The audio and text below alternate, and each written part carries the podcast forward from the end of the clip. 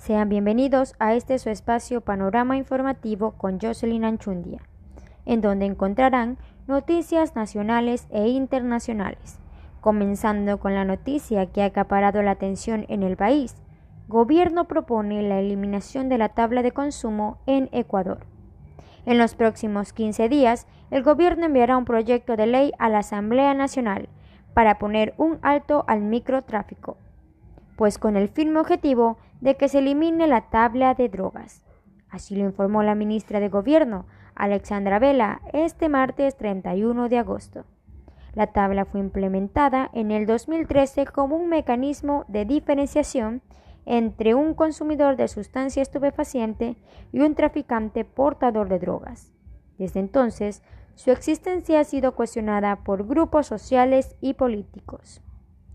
En una entrevista con Radio Sucesos, la funcionaria indicó que Ecuador durante mucho tiempo ha sido un país de tránsito de drogas y que esta sustancia se ha ido quedando en la sociedad, por lo que han incrementado el consumo y el microtráfico.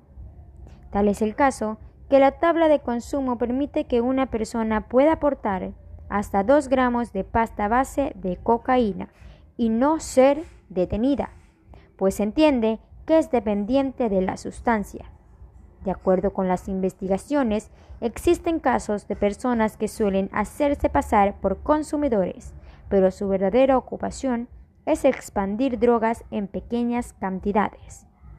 Por su parte, Vela destacó que este fenómeno debe enfrentarse desde diferentes ópticas, no solo la reprensión o sanción, sino de una forma preventiva involucrando a la comunidad, gobiernos locales y áreas de salud.